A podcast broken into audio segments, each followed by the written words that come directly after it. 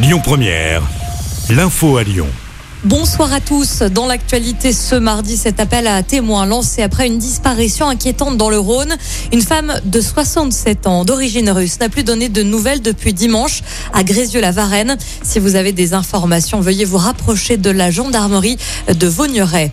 Le président de la région Auvergne-Rhône-Alpes supprime toutes les subventions régionales accordées à la ville de Grenoble.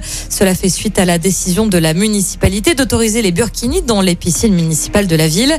Laurent dénonce une inquiétante dérive et un retour en arrière. Je cite, à partir du 1er juin, la baignade Saint-Nu sera également autorisée. Le short de bain reste en revanche interdit pour des raisons d'hygiène.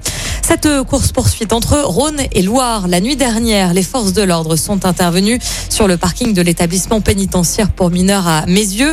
Ils ont ensuite pris en chasse un véhicule. Les incendiaires présumés ont pris la fuite en direction de Saint-Étienne avant d'être finalement interpellés. Cinq personnes ont été placées en garde à vue. Une enquête est en cours.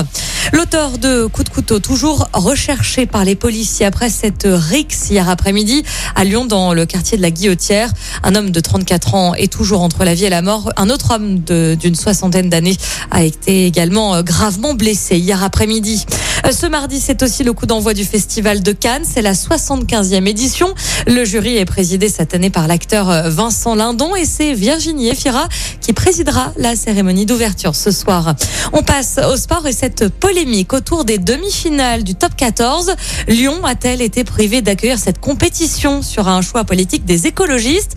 Selon le progrès, le groupe Ama Stadium était en lice pour accueillir cette demi-finale du top 14 2024 et 2025. Mais le refus de la ville de Lyon d'accueillir un partenaire automobile sur la place Bellecour aurait fait capoter le projet. Les demi-finales se joueront à Lille en 2024 ainsi qu'à Bordeaux en 2025. Et puis il y a du basket à suivre ce soir. C'est la dernière journée de saison régulière du championnat avant les playoffs pour l'Asvel. Les Villeurbanais qui sont toujours en tête au classement se déplacent sur le parquet de Limoges. Le coup d'envoi est donné à 20h30. Écoutez votre radio Lyon Première en direct sur l'application Lyon Première, lyonpremière.fr et bien sûr à Lyon sur 90.2 FM et en DAB+. Lyon Première